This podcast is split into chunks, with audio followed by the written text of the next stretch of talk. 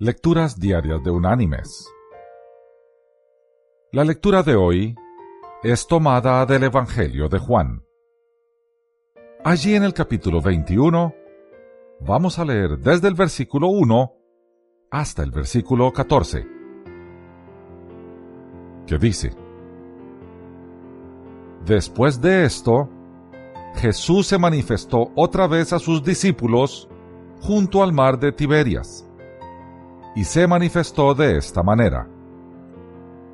Estaban juntos Simón Pedro, Tomás, llamado el Dídimo, Natanael, el de Caná de Galilea, los hijos de Zebedeo y otros dos de sus discípulos. Simón Pedro les dijo, Voy a pescar.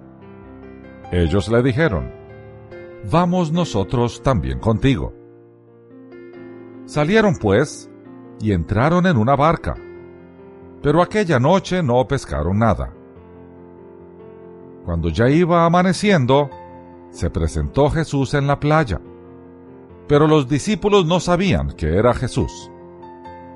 Y les dijo, Hijitos, ¿tenéis algo de comer?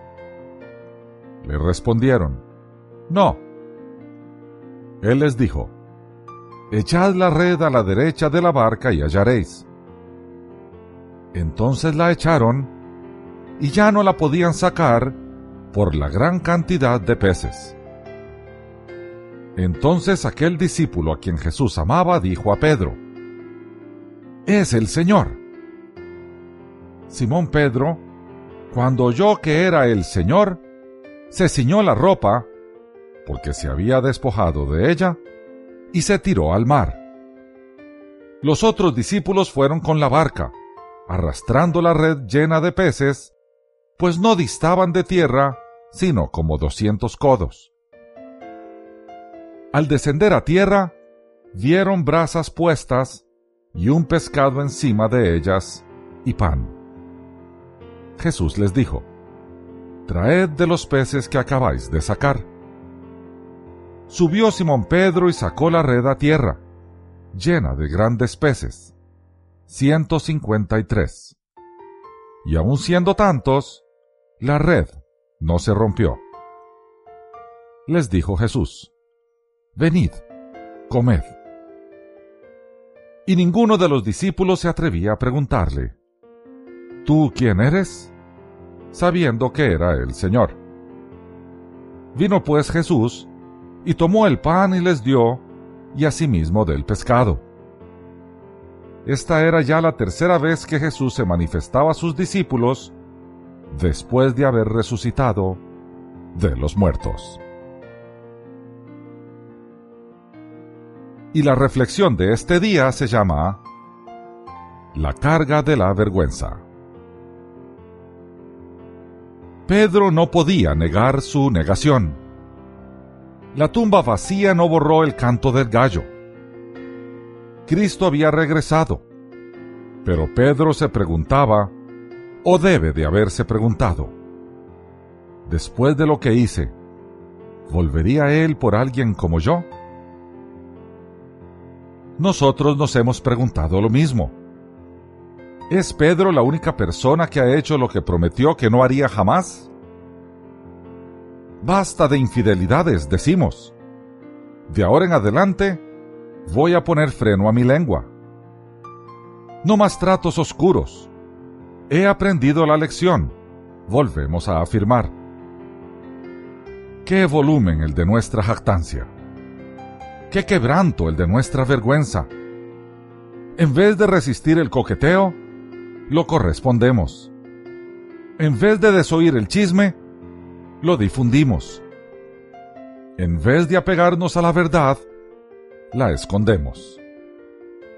El gallo canta, y la convicción de pecado nos taladra, y Pedro halla un compañero en las sombras. Nos halla a nosotros. Lloramos como Pedro lloró, y hacemos lo que Pedro hizo nos vamos a pescar. Volvemos a nuestra vida antigua. Volvemos a nuestras prácticas de antes que conociéramos a Jesús. hacemos lo que viene en forma natural, en vez de hacer lo que viene en forma espiritual. Y dudamos que Jesús tenga un lugar para personas como nosotros. Pero unos días luego de su resurrección, Jesús invitó a Pedro a tomar desayuno. Jesús lo preparó. Por cierto, el desayuno fue un momento especial esa mañana. Estuvo la gran pesca y el reconocimiento de Jesús, la zambullida de Pedro y el chapoteo de los discípulos.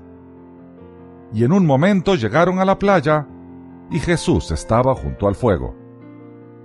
Los pescados chirriaban en la sartén y el pan esperaba. Aquel que derrotó al infierno y es el rey de los cielos, invitó a sus amigos a sentarse a comer. Nadie podía haber estado más agradecido que Pedro. El que su fe había sido zarandeada, ¿cómo comía pan de la mano de Dios? Pedro fue invitado a la comida de Cristo.